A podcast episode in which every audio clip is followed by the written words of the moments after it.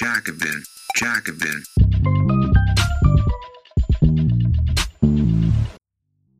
Bevor wir mit der Folge loslegen, noch eine Bitte. Wir haben viel Feedback bekommen, dass euch der Podcast gefällt. Damit wir unsere sozialistischen Ideen weiterverbreiten können, erzähl doch gerne deinen Freunden und Genossen davon. Oder teil die Folge. Vielen Dank. Jacobin, Jacobin.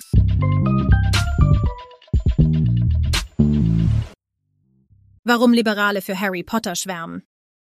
Liberale lieben das Harry Potter-Universum. Kein Wunder. Denn darin wird die Welt so dargestellt, wie sie es sich sehnlichst wünschen. Um die Übel der Gesellschaft zu besiegen, braucht es bloß Wissen und elitäre Bildung. Von R.J. Quinn. Übersetzung von Fabian Vogrin. Liberale aus der Mittelklasse sind davon besessen, Harry Potter als eine Art politische Theorie zu betrachten. Es ist zugleich peinlich und deprimierend, wenn sich erwachsene Menschen in unseren aufrührerischen Zeiten die Frage stellen, wie jemand, der Dumbledore genannt wird, wohl auf aktuelle Geschehnisse blicken würde. Aber diese eigentümliche Zuneigung zu Harry Potter ist mehr als bloßes Fangehabe.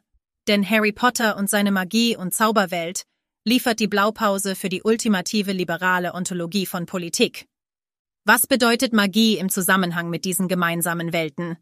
Fragte Laurie Penny in einem 2016 erschienenen Beitrag im Buffler, der untersucht, weshalb Liberale so verliebt in Harry Potter sind. Magie bedeutet Macht und sie bedeutet Privilegien, schreibt Penny und interpretiert den Erfolg von Harry Potter als Abbild der Sehnsucht junger, desillusionierter Erwachsener nach einer anti-autoritären Fantasie. In gewisser Hinsicht hat sie damit recht, aber es gibt in der Potter-Welt auch eine bestimmte neoliberale, autoritäre Fantasie. Magie, wie sie im Harry Potter-Universum diskutiert wird, ist eine Kraft, die es denjenigen, die sie beherrschen, ermöglicht, eine immense Wirkung auf die Welt auszuüben, ohne dass sie dafür besonders viel tun müssten. J.K. Rowling präsentiert ihrem Publikum eine Fantasiewelt, in der man buchstäblich zum Superhelden wird, wenn man wirklich gut darin ist, seine Hausaufgaben zu erledigen. All das steht in krassem Kontrast zum viktorianischen England und dessen gotischer Faszination für Blutmagie, Opfergaben und der Entfremdung der Seele, um dafür todbringende Macht zu erlangen. Rowlings neoliberale Zauberwelt ist nicht dunkel und gefährlich, sondern bequem und gemütlich. Lang gehegte Mythen Meritokratie, die Bevorteilung durch elitäre Bildung, die Macht der Fakten sind tatsächlich gar keine Mythen, sondern die organisierenden Kräfte unserer Realität. Wer ein richtiger Nerd ist, der wird auch weltliche Macht erhalten. So funktioniert die Welt von Harry Potter. Für eine Generation, der im Tausch gegen gute Noten die Welt versprochen wurde, ist das in der Tat eine bezaubernde Vision. Aber was bedeutet die Faszination einiger Menschen für diese außerweltlichen Mächte? Marx ist voller Magie. Stichwort Warenfetischismus. Für uns hat ein Tisch einen intrinsischen Wert verbunden mit seiner Tischhaftigkeit, und dieser intrinsische Wert legt die Grundbedingungen für die Produktion fest, zum Beispiel für die Bezahlung der Arbeiter. Aber welchen intrinsischen Wert hat ein Tisch als handelbare Ware? Wenn wir die Arbeit wegnehmen, die in die Herstellung des Tisches geflossen ist, bleibt am Ende nur ein Holzklotz übrig. Woher kommt also der Wert, abgesehen von der Arbeit?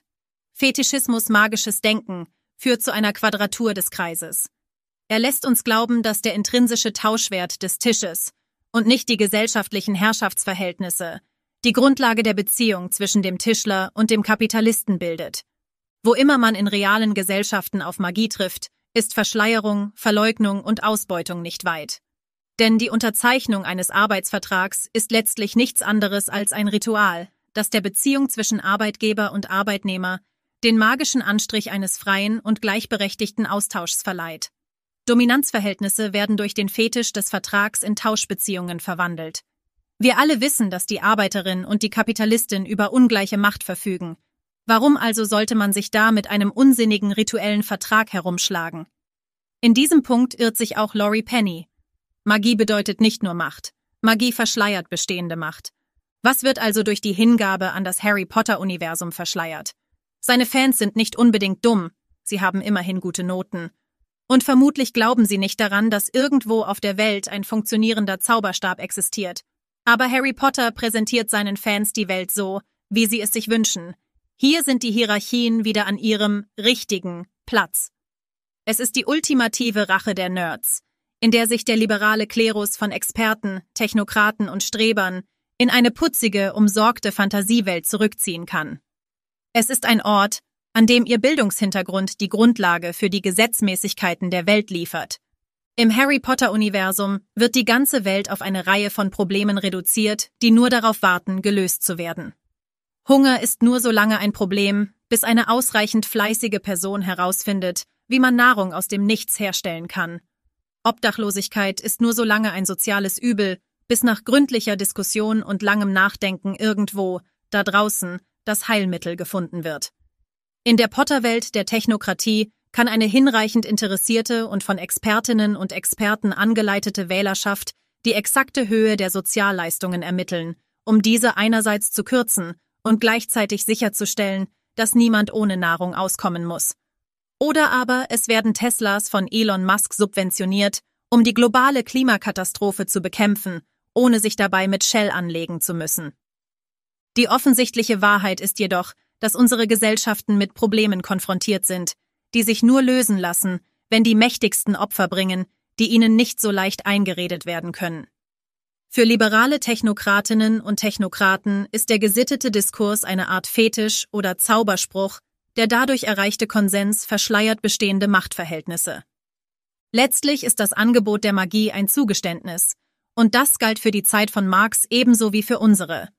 Komplizierte Probleme werden unkompliziert gemacht, und alles, was es zu ihrer Lösung braucht, ist die Fähigkeit, die Welt materiell zu beeinflussen. Man verliert, aber wenigstens kommt dabei eine gute Story raus. Die Bedrohungen, denen liberale Demokratien durch reaktionäre Kräfte ausgesetzt sind, sind komplex, selbstverschuldet und nicht so leicht aus der Welt zu schaffen.